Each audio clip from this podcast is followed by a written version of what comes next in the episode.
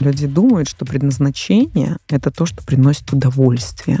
Все мы ищем сейчас баланса, живя в турбулентном мире. Человека регулярно должно находиться время на себя, на уединение, иначе он однажды столкнется с такой жизнью, которую он даже не захочет видеть. В воскресенье мне очень надо побыть с собой. У меня есть день интроверта, я это называю. Ты сам становишься себе терапевтом. Вот вы говорите про випассану, ретрит, осознанность. А это приведет нас к счастью? Когда занимаешься делом жизни, ты просто чувствуешь себя собой, ты чувствуешь себя наполненным постоянно. Когда ты свободен, ты счастлив, ты ни к чему не привязан. Потрясающе.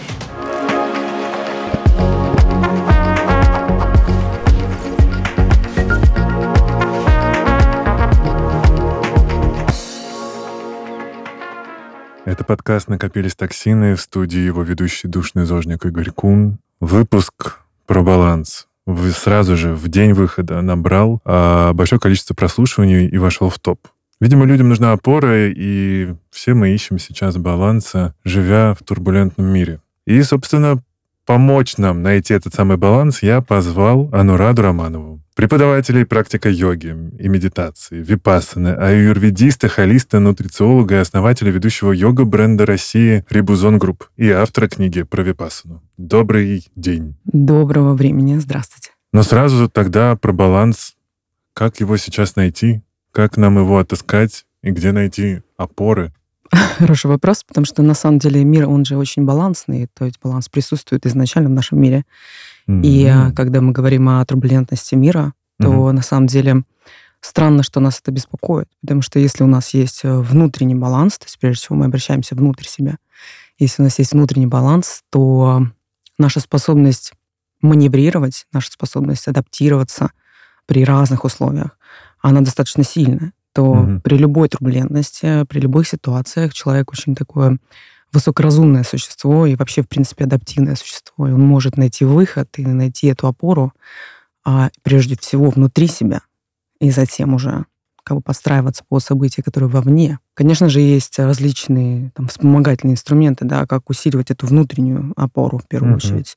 Потому что когда даже мы в йоге рассматриваем систему баланса, мы не можем использовать только баланс. Нам нужна сила, и нам нужна гибкость. То есть йога — это такое три столпа, да? Ну да, да. Нам нужна сила, гибкость. Когда мы рассматриваем, опять же, поиск этого баланса, мы, опять же, допустим, в нынешних ситуациях, нынешних событиях, которые нас всех захлестнули уже третий год, да? О, да. Да, то есть мы можем говорить о том, что помимо баланса э, нам нужно что-то еще. Если мы будем все время обращаться только к балансу, мы не выживем. То есть нам нужна угу. сила, и нам нужна гибкость. Поэтому, когда мы говорим об адаптивности, это как раз-таки к гибкости относится, да, угу. когда мы а, говорим про состояние способности м, маневрировать, это сила. То есть, когда угу. человек имеет а, какую-то сильную дисциплину внутри себя, какие-то сильные убеждения, например, да, когда у него есть опыт какой-то, который приносит нужный результат. То есть это все про силу, и это про способность как раз-таки маневрировать.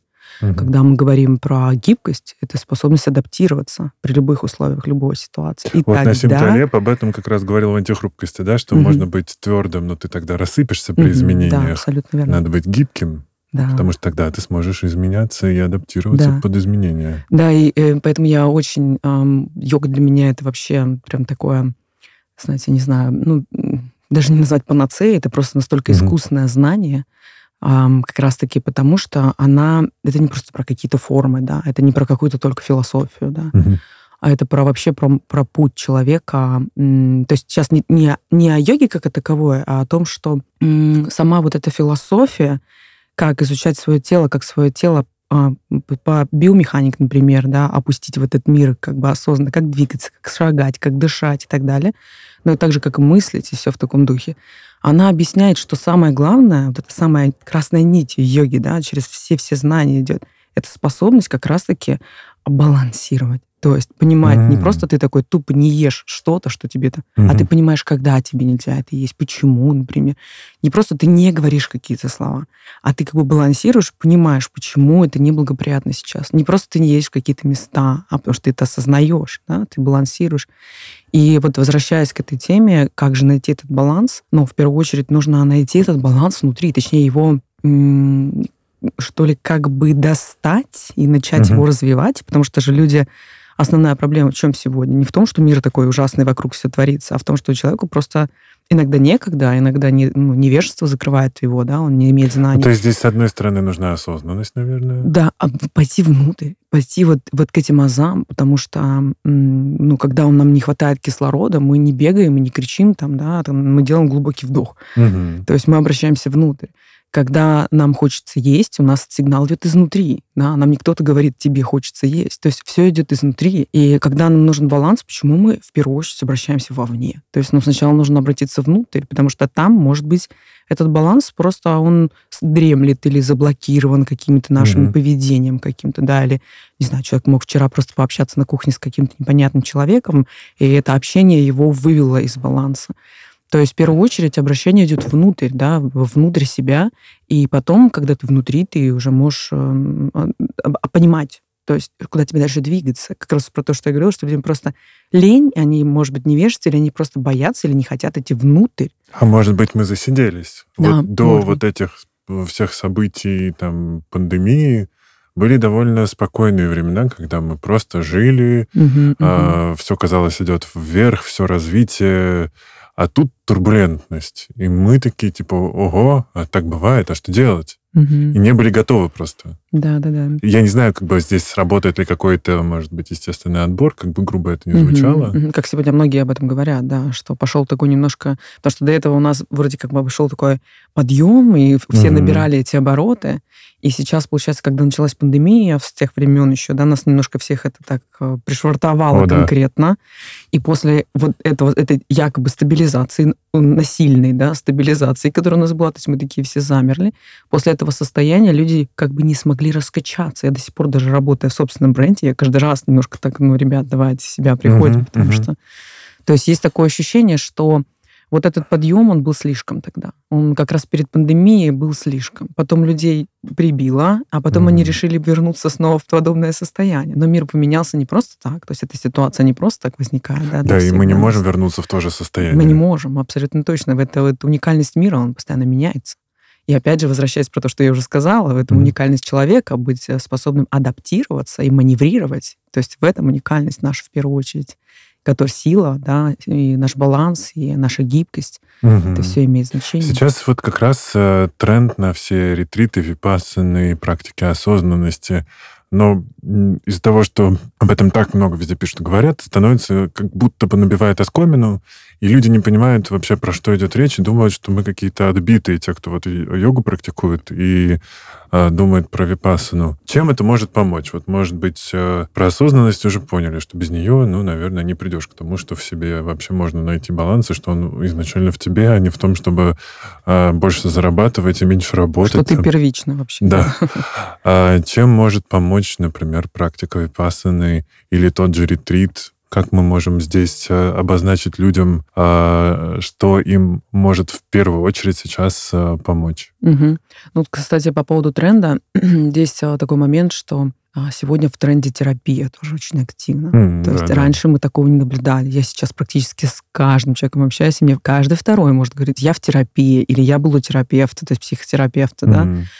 И для человека, который прошел путь вообще, то есть, ну, не в терапии, а, то есть я, мое образование, да, позволяет мне как бы немножко понимать, где терапия, uh-huh. где, например, медитация, где а, просто какие-то психологические сессии и так далее, что это все разные вещи, да, чтобы ты, да, просто можешь прочитать книгу, у тебя, ну, все в порядке становится, все на место встает. иногда тебе нужен реально человек рядом постоянно, длительно, который помогает. А иногда тебе нужны какие-то методы, которые обратят тебя к твоим истокам. Так вот, когда мы говорим про м- ретриты, то есть говорят сегодня тренд, почему uh-huh. Это все проявилось, на самом деле оно и раньше было. Просто интернет в России, например, появился когда там, в 90-м году. Mm-hmm. То есть как бы это не так давно. И пока это все раскачалось, мы сегодня много узнаем. Мы узнаем о каких-то там монахах, сидящих в пещере, сидящих в пещере, которые там доносят какие-то мудрости. Там он Садгуру сегодня блещет по всему миру, что его не было раньше, но был же он. То есть как бы немножко развились, опять же, СМИ, да, и как бы по-другому стало все доступно, и поэтому мы об этом говорим. А, если смотреть про ретриты, они бывают разные. Если рассматривать классические, там, да, древние ретриты, то есть когда уединение, там, которое запустили вообще буддисты, поэтому люди к буддистам это относятся, когда mm-hmm. випассану мы рассматриваем, это тоже было давно. Это, это настолько практикуют давно, это что... просто какая-то благиня съездила, и да, все теперь да, думают, да, что да. ретрит — это типа уехать Хвала всем блогерам, в Тибет да. и пить смузи. Да-да, или на Бали, как сегодня Бали. Это тоже тренд. Бали что не было раньше, да, на Бали прекрасно существовало и раньше.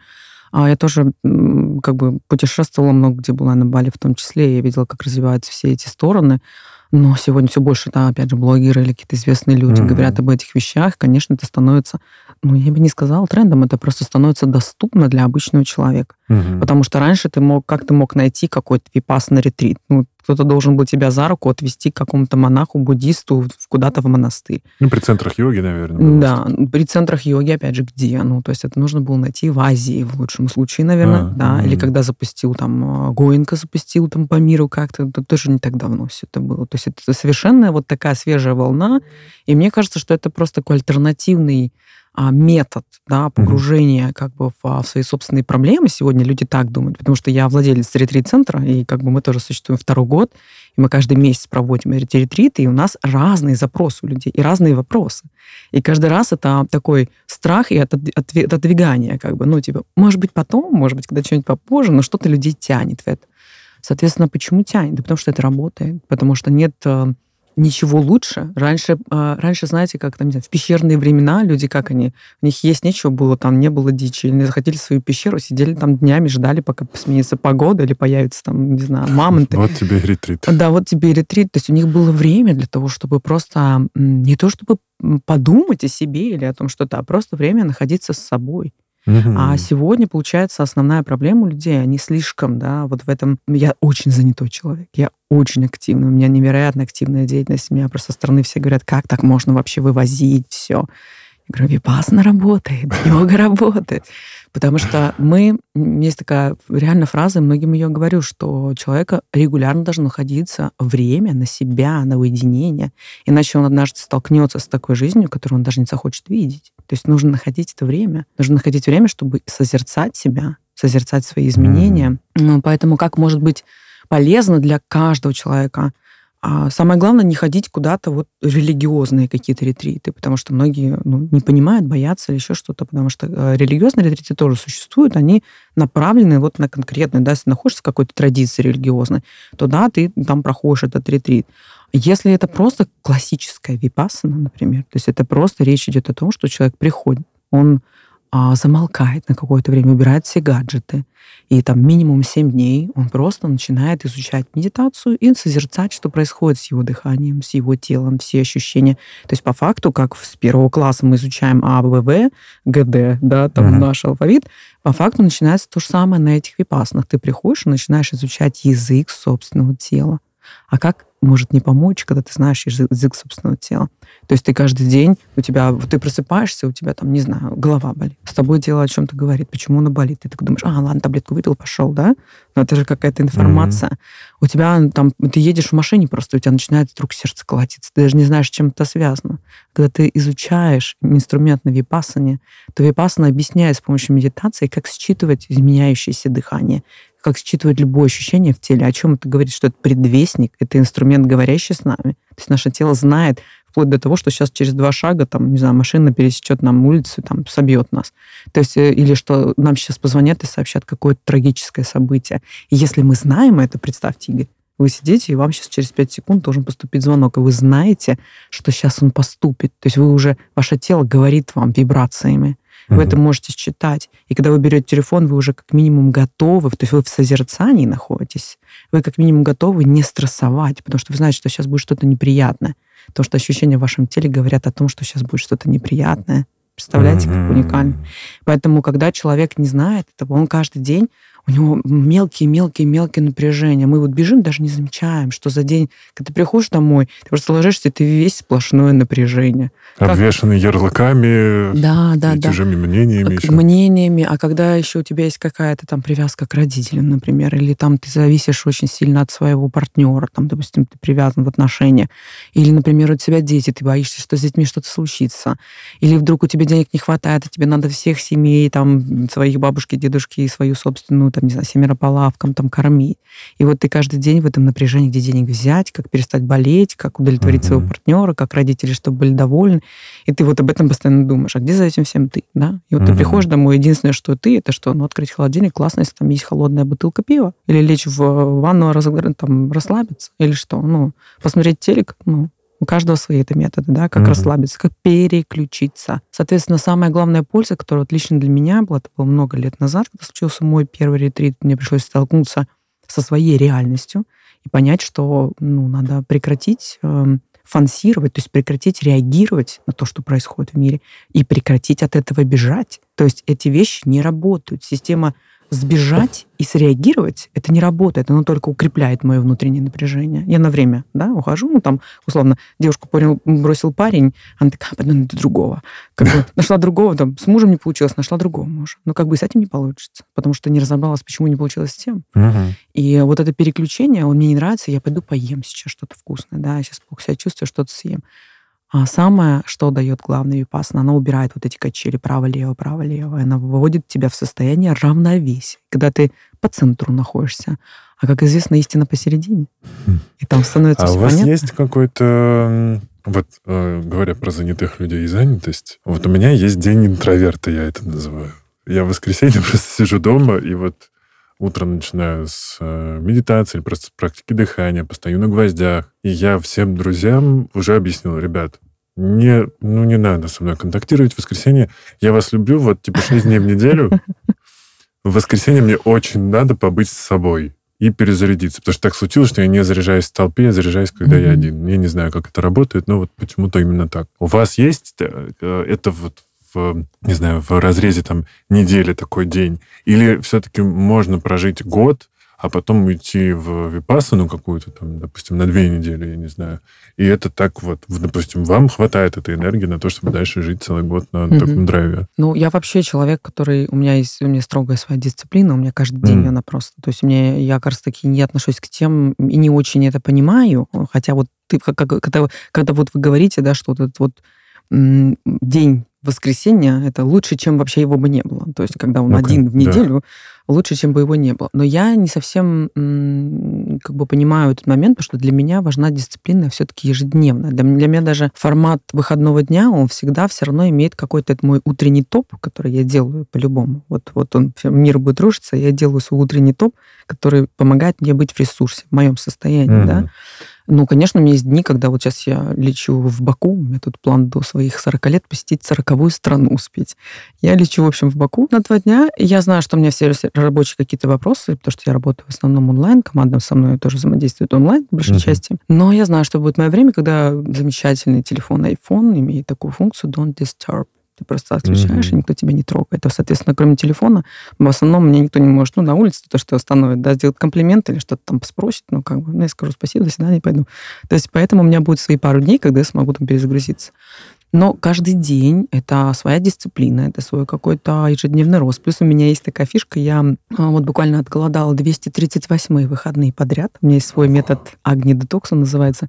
И это 200, вот представьте, лишние выходные. То есть несколько лет я голодаю, субботу на воде, воскресенье на сухом голоде. И это такая перезагрузка. То есть это вообще, ну, то есть у тебя куча Очуметь. времени, у тебя столько энергии, ты можешь делать вещи, ты вот реально чувствуешь себя сверхчеловеком. То, что ты вот не можешь даже представить, что ты можешь делать. А я все-таки считаю, что вот эти раз в три месяца, раз в шесть месяцев, вот такой уход в пещерку, такое, да, погружение вот в эти ретриты, это более эффективно, чем каждую недельку что-то делать. Потому что вот этот день, ну, классно, что он есть тут у вас. Mm-hmm. Я знаю многих людей, кто так делает. У меня был период, когда еще не было випасной в моей жизни. Я до 12 часов дня молчала. У меня даже там муж, ребенок. Я так... Э, у когда у меня там была, была семья, ребенок был маленький, я еще была замужем, у меня как раз была такая история, что я попросила всех все до 12 часов, ребят, меня не трогайте. После 12 я ваша. И это были лучшие там такие периоды роста в моей жизни, прежде чем появилась випасна. Потом потом я поняла, что мне это не нужно в таком формате. Потому что все это, ну вот полдня это слишком много. Полдня или там день даже отдавать в неделю, это слишком много. Но я могу подготовиться, запланировать. Вот недавно у меня было випасно, я жила в Лас-Вегасе несколько месяцев, у меня было випасно 25 дней. 25 дней. То есть я просто, Ого. я подготовилась, я там за 9 дней всех подготовила, все решила рабочие вопросы и сказала всем, там, всех предупредила, социальные сети в том числе, всех своих там подписчиков, последователей, друзей. Сказала, что все, ребят, я ухожу, 25 дней, там, молитесь за меня, пошутила. Ну, говорю, что все, я вернусь, расскажу, как это было. И, конечно, для них тоже это был такой шок, немножко, как это вообще. Но это было так прекрасно. До этого у меня был 21 день, да, там. Но вот я считаю, что недельку каждый просто раз в три месяца, ну, максимум раз в, три, раз в полгода. Это очень нужно, потому что вот этот период неделя, он как бы, вот представьте любую свою неделю в своей жизни. Ну, это вообще как бы, она пробежала пулей, да. Угу. А представьте, что это реально а, неделя общения с собой, погружение в свои какие-то... Потому что вот у вас же период жизни же идет, период какие-то меняются, угу. обстоятельства меняются, в мире что-то меняется, у вас что-то меняется. День недостаточно, чтобы изучить этого, даже раз в неделю. Да. Я помню, как-то у меня... Я все воскресенье молчал, а, потому что день интроверта. А потом в понедельник что-то там только к обеду случилось а, там, первый разговор. И я помню, как а, я сам себе удивился, что это мои были там первые слова за mm-hmm, такое долгое время. Mm-hmm. Как это после випассаны воспринимается, когда столько мало Ну, во-первых, конечно, очень полезно это тем, что ты реально начинаешь думать вообще, что ты говоришь. Mm. Потому что ты не говорил, и у тебя как бы сначала на бэкграунде, прежде чем ты говоришь как какую-либо фразу, у тебя все время такое, а нельзя же говорить, а нет, можно. И это первые там, неделя-другая происходит вот этот выход как бы в обычную твою привычную жизнь. И это помогает тебе отслеживать, что ты на самом деле говоришь, потому что ну, мы говорим часто кучу всякой ерунды, которую можно не говорить вообще, на самом деле. Конечно, с годами практики ты становишься более осознанным и выбираешь слова, неважно, с кем бы ты ни общался, с близким mm-hmm. человеком или просто посторонним, да. Но ты, когда выходишь с випасны, ты, у тебя все время немножко такой стоп сначала первое время, и ты такой, можно ли говорить? Можно. А что я хочу сказать на самом деле? И твоя речь становится более чистой, и твой вообще мыслительный процесс становится более осознанный. Круто. да, это очень А есть э, в соцсетях э, где-то сторис сохраненные вообще с выхода с випассаны? У меня есть э, Яндекс.Дзен мой, там прям 25 дней описан мой опыт, как это было. Там можно почитать. Все, да. друзья, ссылки прикрепим. Да.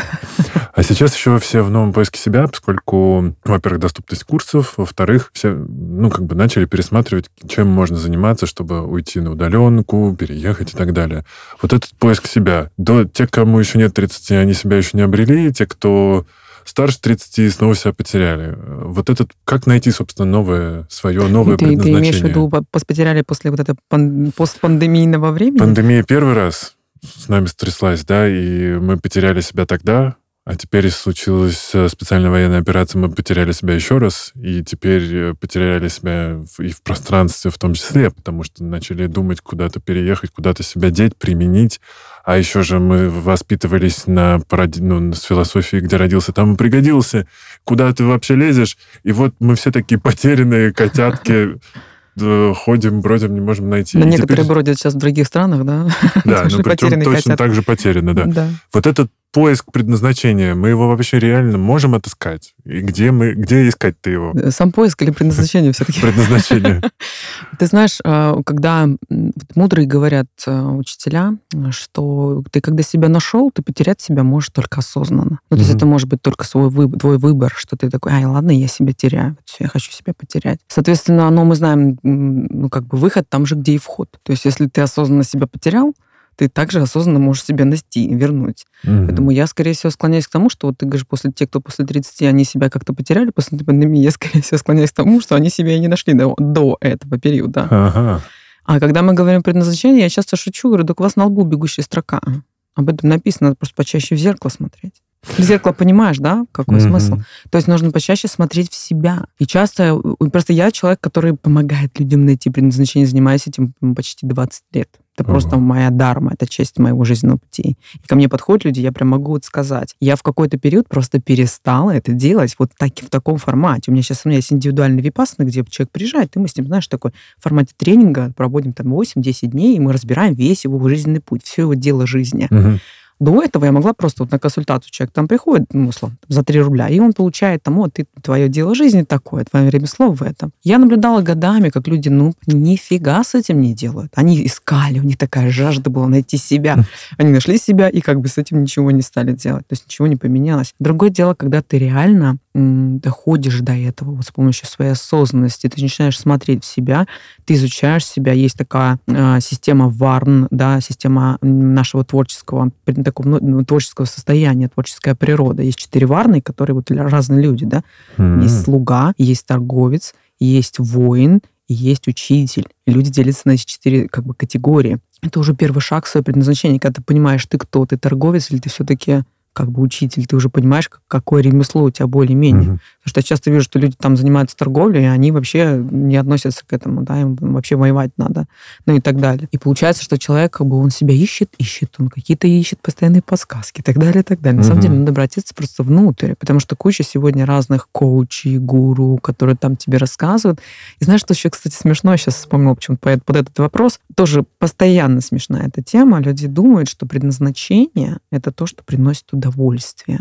Они думают, ага. что заниматься собственным делом это прям супер приятно, это классно, ты должен от этого кайфовать. Ну, потому что на каждом шагу нам говорят, что если ты превратил хобби в работу, значит, ты достиг просто это всех. очень поверхностное знание. Очень поверхностное, потому что, когда мы говорим о предназначении, это дарма, это жизненный путь человека. То есть mm-hmm. это то, что предначертано, это твой calling, то есть то, что тебе призвание, то, что тебе предначертано делать. Это не значит, что он тебе может нравиться но то, что ты чувствуешь от того, что ты делаешь внутри, вот знаешь, вот это наполнение, то есть есть три понимания, работа, предназначение и хобби. Ни одна работа, ни одно хобби тебе не даст это состояние, потому что предназначение включает в себя и работу, и хобби, и вот mm. это призвание. Поэтому, когда занимаешься делом жизни, ты просто чувствуешь себя собой, ты чувствуешь себя наполненным постоянно. Меня спрашивают, откуда у тебя столько сил. Да я каждый день 24 на 7, я, понимаешь, в своем деле. И у меня постоянно такое наполнение, и это так круто. Я вообще не представляю, как можно по-другому. Да? То, То есть, есть люди часто приходят, спрашивают, и потом все равно ничего с этим да, не делают. Да, потому что это сложно. Вот как раз-таки обращаясь к этому, да, человек приходит, ты ему говоришь, что как бы ты, вот у тебя призвание такое, а он такой, да я вообще-то 20 лет, не знаю, занимаюсь другими делами, или там 10 лет универу отдал, как же мне теперь все поменять. Я как говорю, говорил Морфеус в «Матрице», знать путь и пройти его не одно и то же. Абсолютно верно, да. Но и самый шик начинается, когда ты становишься на свой путь, вот реально, дальше нужно встать на рельсы. Вот ты встал на рельсы, дальше уже ничего не страшно, потому что предназначение дико нелогично. То есть ты начинаешь объяснять себе, что я вот так устроен, я родился там, я тут... Знаешь, пример очень хороший, я часто привожу Стив Джобс. Он занимался своим делом, это уникальный человек. Мы все знаем, мы держим все айфоны в руках, мы знаем, mm-hmm. какой результат принесло его дело, сколько людей его осуждали, какой путь он начал. Он не начал же делать сразу, да, Macintosh, айфоны и так далее. Но все, что он делал до этого, там эти шрифты, там еще какой-то mm-hmm. свой путь, все в итоге стало такими составными кирпичами к, к этой основной дороге. И это очень круто. И это было нелегко, ему было непросто. Поэтому как найти, знаешь, ну, подводя как бы это все к итогу какому-то, нужно обращаться внутрь в первую очередь. Искать, может быть, того, кто тебе поможет, или те техники, которые тебе помогут обратиться внутрь изучать себя. Что когда ты знаешь себя, ты не пропустишь свое призвание. Угу.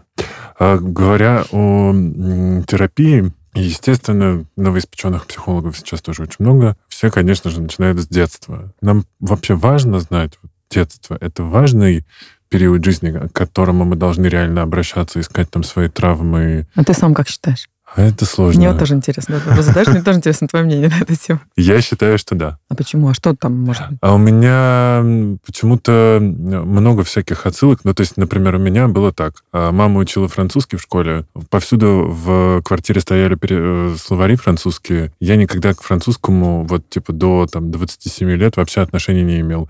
А в 27, э, ну, точнее, после там университета, я уже не помню, какой точно был год, я поступил во французский колледж, играл во французском театре, и вообще Париж мой любимый город. И выглядишь ты практически как француз, честно спасибо. Вот, в общем, э, я считаю, что где-то там уже были, может быть, даже подсказки. Так а как тебе это помогает? А, кстати, собака у меня звали Сарбона, если что. Тоже в детстве. Вот как раз у меня, знаешь, отвечая на вопрос, у меня сразу внутренний вопрос, а как это помогает? Ну, то есть по, по факту, ну вот ты свое детство и так знаешь. Даже если ты что-то mm-hmm. забыл, ты свое детство и так знаешь, ты, да, в какой-то момент это просто по факту распаковка. Если ты что-то забыл, оно распакуется. Как, знаешь, там, с прошлого перерождения, если что-то упаковано, оно mm-hmm. распаковывается в течение жизни. Но ты приходишь к психологу, тебе он говорит, о, да, это проблема с детства. Ну, кому, ну, хорошо. Что мне с этим делать? Потом люди ходят, просто рассказывают, это у меня в детстве, тут и тут. Да я ни разу не видела, как это практически помогло человеку двигаться дальше.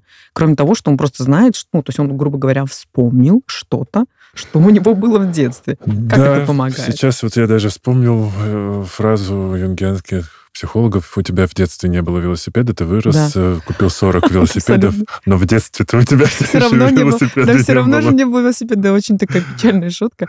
Но э, на самом деле по факту так. Ну вот тебе говорит терапевт, да.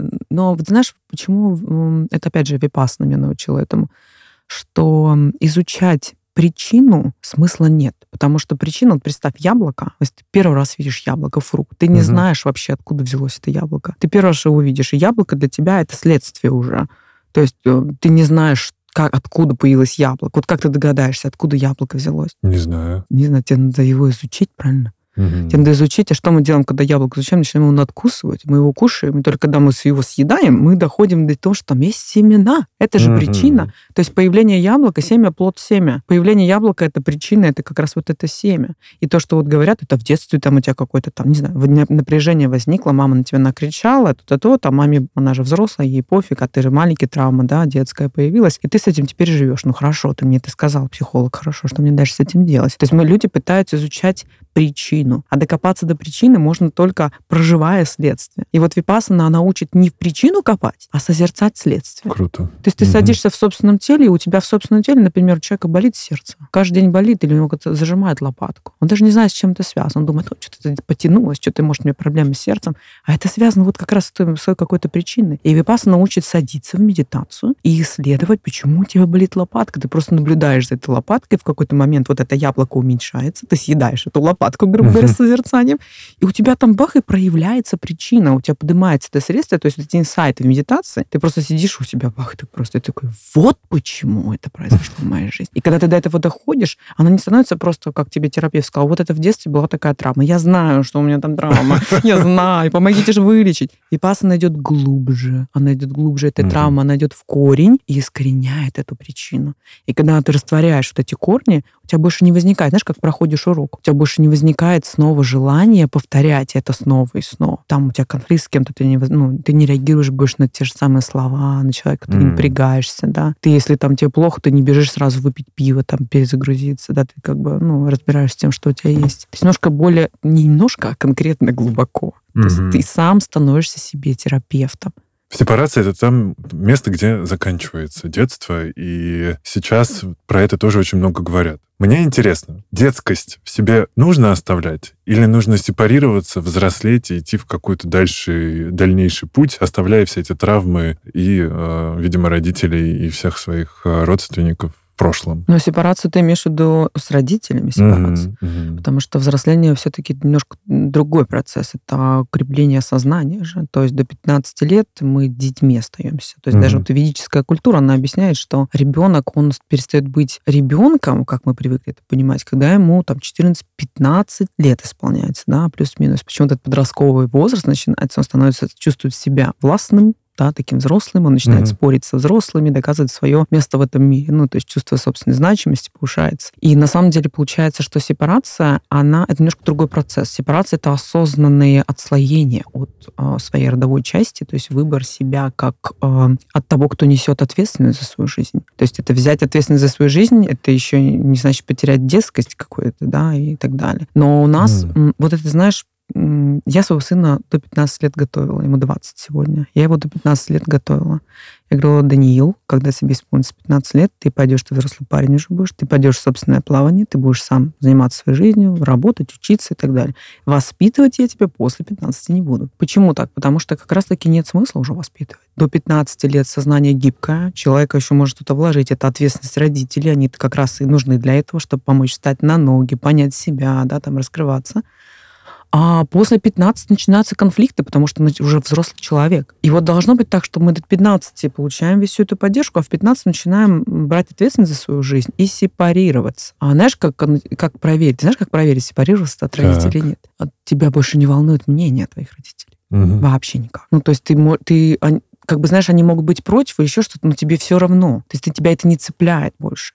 Ты живешь свою жизнь, делаешь то, что считаешь нужным, и что скажет мама и папа, тебе все равно. Не потому, что с ними конфликт или еще что-то. Нет, ты вот осознанно понимаешь, ты их любишь, там уважаешь или еще что-то, но как бы это уже твоя жизнь, ты взял за нее ответственность, и никто в нее не влезает, даже родители. Угу. И детскость, ее вообще по факту ты никуда не деть, она внутри всегда, ее можно просто забить, знаешь, потому что мне часто говорят, ну, как бы мне 40, а мне часто говорят, так и девочка. Так я могу в любой момент вот это поднять, это состояние. Да, я могу кататься на плюшках с горы, как ребенок, понимаешь? А могу тут же встать и как бы всем кнутом в, в, своей, в своем бренде раздавать, знаешь.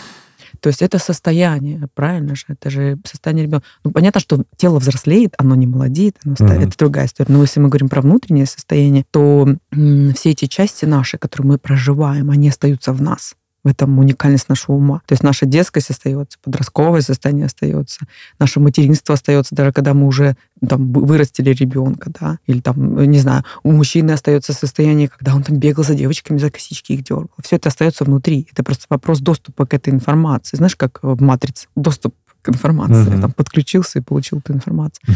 В фильме «Матрица». Здесь такая же история. То есть это все, все нам нужно. Это же опыт наш. Мы же проходим, это же опыт. Быть ребенком — это очень ценный опыт и возвращаться туда. Ну, быть постоянно ребенком это какая-то патология. Да, быть вот, вот ты дожил там, да, сколько тебе сегодня? 33. 33.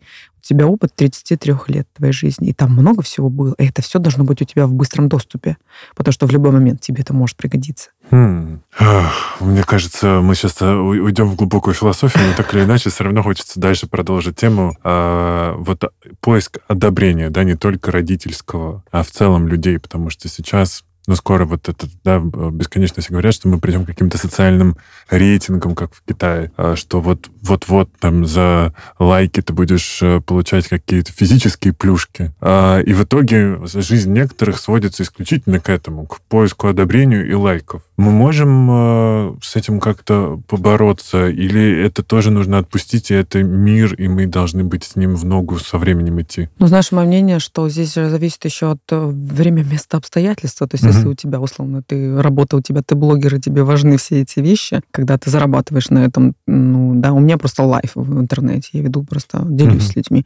Я не беру никакую рекламу за деньги. Но я знаю, мои знакомые друзья, они работают, их работа. То есть они а, обязаны показывать свои обороты, да, ну, как бы свои охваты для того, чтобы получить какой-то заказ, для того, чтобы получить какую-то рекламу. И, конечно, имеет значение, сколько там тебя одобрили ну, там людей, поставили лайков, сколько написали комментариев, потому что это ну, работа. И, а, с другой стороны, это доходит до такого абсурда, что человек uh-huh. перестает быть собой. Потому что здесь вот как раз-таки я всегда, когда вижу знакомых каких-то, я обращаю на это внимание, что, ну, видно же, что ты прям, ну, не искренне. То есть у тебя какое-то состояние, ты не искренне там улыбаешься, не знаю, ради там того, чтобы получить лайки. Или ты пишешь какие-то, ну, хайпуешь на чем-то, да, потому что ты хочешь получить какое-то одобрение у твоей аудитории. Это же выбор человека, кем быть. И самая большая проблема в том, что он изначально, получается, не является собой, когда он заинтересован uh-huh. в каком-то поощрении внешнем, ему ну, типа не все равно, что о нем думают, потому что ну, мне вот все равно, что обо мне думают. Я иду своим путем, понимаешь? Я как бы двигаюсь, вот а по сердцу живу, по совести. Знаешь, в Древней Руси была такая история. Жить надо по любви, по совести. Угу. Вот, по сердцу, по совести. И когда ты так живешь, то тебе вот ну, по-любому находятся какие-то люди, которые одобряют твой путь, которым интересно, потому что в этом ведь и суть. И знаешь, как с партнером. Начать жить с человеком, постоянно ему нравится как бы ты боишься быть с ним каким-то другим, потому что ты можешь ему не понравиться. Я всегда задаю девчонка вопрос, а зачем тебе мужчина рядом, который может, которому ты можешь не понравиться такая, какая ты есть? То есть, получается, ты всю жизнь должна играть какую-то роль, что ли? Потому uh-huh. что ему может не понравиться твоя пятка там или еще что-то, чем ты занимаешься, там, йога или, ну, не знаю, там, ты любишь там сейчас с друзьями по воскресеньям, ему это не нравится, то зачем тебе такой человек? Здесь такой же вопрос, зачем тебе такой ты? Если тебе нужно ради того, чтобы быть кем-то там и получать какие-то, какой-то охват там, да, быть не собой. Поэтому это проблема в том, что люди изначально не являются собой, а потом они еще заигрываются в этом деле, пытаясь получить какие-то вот эти охваты. И я считаю, не получим что... ли мы мир, в котором мало кто является собой? Вот так сейчас уже на самом деле это очень прогрессирует. То есть, э, во всяком случае, в моей сфере, ну, в онлайн мы работаем много, и это очень прогрессирует. И вот как раз наша миссия там, да, у меня там в бренде, мы как раз об этом говорим. Вообще весь мой даже путь, э, я все время об этом говорю, что как бы mm-hmm. самое главное это вот ну, быть собой, потому что Счастье не приносит тебе никакие деньги, не приносят там никакое количество подписчиков. Знаешь, мы тут были, э, как раз вот ездили сейчас в Петербург, праздновали свое шестилетие. У нас была такая, мы решили сделать на 6 лет, а наш не, не себе подарок, а послужить еще другим. И мы поехали в детский дом. Первый раз у нас был такой опыт. Мы поехали в древнейший детский дом Ленобласти, и там были подростковый такой возраст дети. И они такие, ну, знаешь, все подростки, они там, о, у тебя 14 iPhone, о, ты там так красиво выглядишь, у тебя там тут, ну, они прям такие горят. Ну, у них такой интерес уже есть, они немножко мира не знают, что они там смотрят, да, опять же, социально как-то через интернет развиваются, но для них это все в диковинку. И кто-то выбегает такой говорит, а ну рада, а вы знамениты? Спрашивает. Я такая, и тут начал там объяснять, да, он рада, там столько-то подписчиков, у меня там тысяча здесь, тысяча здесь людей. Я говорю, а что ты имеешь? Ну, сколько у вас подписчиков в Инстаграме? Я говорю, я знаменита своими делами, а не своими подписчиками. И вот у них-то сразу они так хоп и затихли. У них такое, знаешь, подошла минута осознания того, что я сказал. Это mm-hmm. каждый должен так задуматься, потому что все это когда-то поменяется. Мы не так давно жили в мире, когда не было это важно, и это может тоже реально поменяться. Ну, то есть мы не знаем же на самом деле, как все будет. Поэтому, на мой взгляд, нет э, ничего более стабильного, чем жить а, и действовать так, как ты по сердцу ощущаешь. Ну, то есть быть собой. Угу. И это, это самое вкусное, ведь согласитесь, может человек, он такой вот настоящий. Да. Это же очень вкусно. Про вкусно. Мы здесь очень часто, очень часто говорим про еду. А, расскажи, пожалуйста, мы уже с тобой на «ты», потому что подкасты сближают. Да-да-да, я уже тоже давно перешла. А, как ты питаешься? Важно ли питание для вообще человека, потому что кто-то скажет, да ладно, топливо в себя закинул и пошел. Топливо ведь тоже разное бывает. Вот знаешь, mm-hmm. я езжу, мне смешно, у меня сейчас две машины, одна в Лос-Анджелесе стоит тройка BMW, она бензин, а здесь в России у меня стоит тоже тройка BMW другого цвета, но на дизель. Я приезжаю, я туда-сюда мотаюсь, и я приезжаю, и у меня каждый раз вопрос. Я стою перед колонками, думаю, только бы не залить дизель в бензин машину, понимаешь? Только бы не перепутать. И здесь тоже вопрос про топливо. Это же важно понимать, что ты конкретно за, за, заливаешь что да, закладываешь, mm-hmm. потому что, эм, ну, если тебе, условно, нельзя бензин, да, ты заливаешь бензин, то как бы проблема будет с двигателем в первую очередь, да, сразу. Я очень аскетично питаюсь. Я вообще аскет. Я ну, в этом году 24 года, как я в йоге, я прям дикий аскет в этом плане. Так. И я начинала свой путь. Вообще, питание для меня стало это просто очень важным шагом в жизни, потому что я родилась с эпилепсией вообще. Mm. И постепенно меня выводили, то есть не работали никакие препараты, была очень больным ребенком, там два с половиной весом родилась, ну, в общем, такая была у меня история. И я к, к 8 годам своей жизни, я уже, мне никто не мог что-то там помочь и объяснить, я уже как-то интуитивно, видимо, начала разбираться с питанием, потому что я стала замечать, что вот я съем, там, не знаю, салат с луком, мне плохо, там, съем карто, там, картофель с, сыром, мне плохо, да, какие-то вещи. Я первое, что стала делать, я стала питаться по мантиньяку. Я нашла книжку, и вот ребенком, прикинь, лет 8 мне было, я там стала изучать сама, и мама не понимала, в чем дело, почему я мясо в супе от картошки отделяю, и знаешь, все в таком духе. Ну, потом появилась э, как бы подростковая история, то есть у меня прям были сильные высыпания на лице, у меня потом были там разные, когда ушло мясо из моего рациона. То есть сначала у меня, конечно, ушло мясо из жизни, ну, мясо, рыба, яйца, какое-то время еще ела молочные продукты, а потом я познакомилась с аюрведой, а, как раз потому, что у меня были очень сильные высыпания лицо, и прям все, прям, я даже, видя мое лицо, ты никогда бы не сказал, потому что у меня были... Да, друзья, посмотрите в соцсети Анурада, да. невозможно что-либо Потому найти. что ямы, у меня прям были ямы на лице много лет, и никто из врачей, никто не мог мне помочь, никто не... И кровь я сдавала, и там проходила всякие лечения кожи, никак не помогала, и спасла меня только аюрведа, причем не вот эта попсовая аюрведа, которая там разберитесь по дошам и питайтесь по дошам, а вот этот индивидуальный подход, что, оказывается, есть продукты, которые нам всегда априори ядовиты по жизни. То есть мы рождаемся с таким уникальным телом, которому есть продукты, которые не подходят. Это индивидуальный набор. А есть продукты лечебные, то есть тоже индивидуальный набор. Знаешь, допустим, mm-hmm. мне нельзя банан,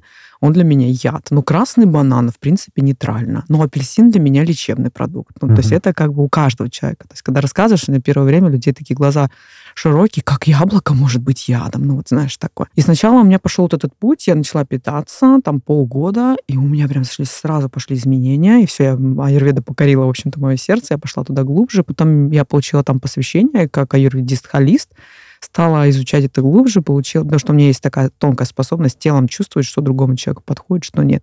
И вот, представляешь, я уже с 2009 года я составляю людям вот эти программы, то есть сама я вижу человека, понимаю, что яд, что не и у меня куча кейсов, прям очень много, прям тысячи кейсов, когда там люди не могли, женщина не может забеременеть, и в итоге она просто кушает правильно 5 месяцев и беременеет, представляешь? Как бы никакие тебе ИКО, ничего остального. Там с одной трубой, грубо говоря, с одной там какой-то функциональной стороной. И таких много было случаев, и онкологии тоже, питание лечит и так далее. Поэтому на моем жизненном пути как бы вот это первое главное было. Ну, потому из э, вегетарианца, то, что мне неблагоприятно вообще, продукты животного происхождения вообще, из вегетарианца я ушла в веганы, как раз благодаря юрведы. Но потом у меня был период, у меня отвалились просто фрукты. Слушай, вот, наверное, пару лет или сколько лет назад я просто перестала вообще просто... Сначала, знаешь, по одному продукту как-то уходила, просто не могу есть продукт, больше всего мне не подходит. Сначала вышли фрукты, потом у меня в основном появилось все зеленое, я стала есть в основном все зеленое. А сегодня ты меня так смотришь сейчас такими глазами, мне кажется, когда я закончу говорить, как я сейчас питаюсь... Нормально, если я расскажу, то люди тоже в шоке будут. Да, ну вот это не, то есть это, это не, не к тому, что я такая крутая, и там, да, у меня бах, там сразу я такая там, что многие так думают, что я такой родилась, там, не знаю, ем одну орешку. Но это просто естественный процесс, и сегодня я питаюсь сыром моно, то есть я ем отдельно один продукт и ни с чем его не смешиваю. То есть вот mm-hmm. ем миндаль, и все, ем миндаль. И это, наверное, какая-то высшая точка сегодня, потому что, ну, следующий шаг, наверное, только про наедение, не знаю, питание солнцем, потому что дальше там куда? Ну, это, тело совершенно другое, состояние совершенно другое, да, то есть я не хожу по врачам, не знаю, сколько лет, 12-15, наверное, уже, то есть, ну... А людям обычно мы можем какой-то дать совет? Что здесь им сделать? Вот они их неразборчивое питание, а они э, собираются как-то вот вот-вот встать на какой-то свой путь, который хотят пройти к осознанности, к, может быть, медитациям, угу. э, ретритам. Что мы можем им посоветовать, чтобы они прям сами сейчас попробовали? Слушай, ну главный, первый, наверное, совет, который бы я дала, это все-таки понимать, что питание это не просто когда мы едим, но и когда мы голодаем. То есть мы не все mm время едим. Есть период, когда мы не едим. Поэтому сегодня популярны очень интервальные всякие питания, диеты, да, и вообще сегодня нутрициология далеко шагнула в этом смысле слова. Тоже разбор различных там номеров диет, и они тоже смотрят, там подбирают потому что есть все-таки необходимость а, как бы ограничивать себя в еде, осознанное такое ограничение. То есть делать паузы, делать перерывы, чтобы наш организм мог отдыхать. Потому что мы же вот устаем мышечно, мы ложимся и отдыхаем. Почему наш кишечник должен работать постоянно? Некоторые едят ночью, едят там в любое время дня, да, то есть нет какой-то там а, системы. И хотя бы раз в неделю, хотя бы один день просто побыть на воде, или по полдня покушать, полдня не покушать. То есть осознанно, потому что многие говорят, о, я вообще бывает день не ем, но это совсем другая история. Mm-hmm. День просто не ешь, а у тебя организм в стрессе, ты такой, еще, возможно, да, что-нибудь. Да, да, да. А потом чипсики. мне так мама была, я вообще не ем, стоит на меня, смотрит и ест. Вот так вот. То есть это как бы неосознанная история. Поэтому первый, наверное, совет – это все-таки научиться воздерживаться от пищи в первую очередь, потому что э, это даст как раз вот то, о чем ты говоришь, больше осознанности, чтобы шагнуть дальше, начать разбирать качество питания, например. И второй совет, который я дам – Аюрведа говорит самое важное, первое, что нужно изучить, то, что в приеме, в одном приеме пищи не должно быть более 12 ингредиентов, если мы хотим быть здоровыми.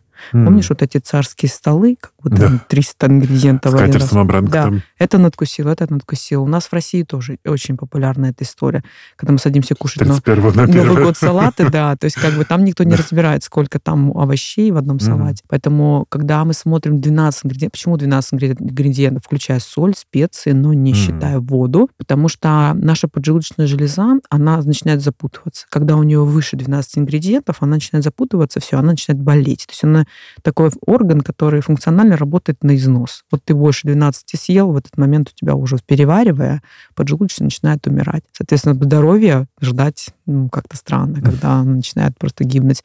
Поэтому второй совет — это просто начать а, более просто питаться. Может быть, это как-то комбинировать, я не знаю, добавлять сметану в пирожки и сметану в борщ, а не делать там разные какие-то молочные продукты, да, а, как-то упрощать свое питание, более нераздельно, но хотя бы более просто. Угу. Собственно, это тоже такой вклад в свое же лучшее будущее. Да, потому что ты же, вот знаешь, йоги говорят, что у нас вот есть, да, там тело, оно додается там, ну, условно, на 70 лет. Мы будем жить 70 лет. Вот мы не можем а, закончить свою жизнь раньше 70 лет. Пока армии там, или как ты хочешь, да, там, к этому относиться, там, ну, знай, что там, допустим, давно человеку 70 лет жить. И 70 лет можно же прожить в здоровом теле, а можно прожить в больном. И mm-hmm. это наш выбор. То есть каждый раз вставая утром, там, выпивая чашку кофе или же выпивая стакан воды, мы делаем выбор, в каком теле мы хотим жить, в здоровом или в больном. Каждый раз. Да, то есть мы сами создаем свое лучшее будущее. Да, мы обслуживаем автомобиль каждый день. Ты вот водишь? Нет. А я вот вожу. Я кучу людей вижу, как они водят и запариваются по поводу своей тачки. Понимаешь? Как там они ее там обслуживают, куда они там то-то так любят. Но тоже смотрю на них, они совершенно не любят свое тело. А это ведь тоже биомашина. Да? Ты сам упомянул, как заправить да, свой, свой биомавтомобиль. И это очень важно, потому что почему это вложение в себя, а потому что через 10 лет ты можешь понимать, что, ну, как минимум, ты сделал все необходимое, чтобы там у тебя организм был рабочий через 10 лет. Да, mm-hmm. кожа постареет, да, может быть, ты там волосы потеряешь, но как бы, ну, у тебя будет ресурс какой-то. И знаешь, я как-то вдохновилась однажды, когда много лет назад путешествовала по Индии, и я увидела, там нас завели в какой-то храм, в какое-то место, там познакомиться с каким-то вот там святым человеком, как нам говорят. Я захожу, и вот, знаешь, он, он был настолько парализовано все его тело было, он даже не двигался, он даже не мог шею повернуть и посмотреть в дверь, кто зашел. И его взгляд падал вот на отражение в зеркало, или висело зеркало на входе, чтобы мы, зайдя, могли увидеть его, а он увидел нас. То есть так он даже не мог шею повернуть. Но когда я зашла, меня просто аж отбросила энергетика, от просто потому что его глаза были настолько вот энергетически сильные, живые, голубые, прям яркие, а тело такое все скрученное, понимаешь? И мы когда начали с ним, подошли к нему, начали с ним общаться, вот так глазами, я понимаю, что там просто такая мощная личность внутри, живая, сильная. А тело уже все, понимаешь? Mm. И как бы вот этот огонь в глазах, вот это горение, вот эта сила внутренняя, mm. она часто же тухнет, когда вот мы видим, человек поел, что у него огонь никакой, знаешь, ну часто тухнет от этого. Стрессы, питание, нехватка сна. А от чего еще? Мне интересно просто. От чего тухнет сила? Да. Конечно же, абьюз. Конечно же, это общение какое-то ну, какие-то токсичные отношения. Это в первую очередь тоже. Ох, то есть чистить... Неважно, папа, мама, друг, там, не знаю, Чистить работа. окружение. Конечно, да. Потому что ну, мы всегда... Наше окружение может нас сделать, оно может нас поднять, и оно может нас закопать просто. Если мы не умеем, знаешь, вот Випассана, кстати, учит тоже закрывать двери восприятия ума. То есть mm. мы же вот ходим каждый день, общаемся. И мне когда тоже говорят, вот как ты там, человек тебе на то сказал, так, так. Я говорю, слушай, у меня двери восприятия ума закрыты. Я допускаю обратную связь, но они стоят за этими воротами, знаешь. И говорят, я ну рада, вот вы это, вот вы то. Я говорю, спасибо большое, что пришли. Можете подождать, пока я решу, принять вашу обратную связь или нет. Понимаешь? То есть двери восприятия должны быть закрыты. Это осознанность тоже. Люди послушав нас, скажут, вот вы говорите про випассану, ретрит, осознанность, а это приведет нас к счастью. Счастье, к нему не надо идти, оно внутри. Понимаешь, это же состояние. Вот это же состояние свободы. Вот любое состояние свободы, оно дает состояние счастья. И когда ты привязан, не знаю, вот, например, человек привязан к какому-то наркотику. Если у него нет наркотика, он несчастлив. Понимаешь? Человек привязан к своему ребенку. Если с ребенком что-то случается, у него страх, он переживает, или, дай бог, ребенок умирает, все, у него нет счастья. Да? Если он привязан к своему любимому, то если любимый не звонит каждые два часа, что-то где-то с кем-то другим, значит, опять несчастье. Ну, угу. то есть эти внешние факторы, они якобы должны нам давать счастье, оно как бы счастье на самом деле-то внутри. То есть это освобожденность от внешних влияний, от любой материальной структуры. Когда ты свободен, ты счастлив, ты ни к чему не привязан. Потрясающе. Анурада Романова, преподаватель и практик йоги, медитации, випассана, аюрведист, холист, нутрициолог. И основатель ведущего бьюти-бренда России, йога-бренда России. Не бьюти, но бьюти у нас тоже есть. А, да? Одна из веток развивается сейчас. Класс. Да. Не стоите на месте. Да. А, и основатель ведущего йога-бренда России Рибузон Группы, автор книги про випассану. Была сегодня у нас в гостях. Спасибо. Спасибо тебе большое, было очень интересно поговорить. У тебя такие осознанные и счастливые глаза.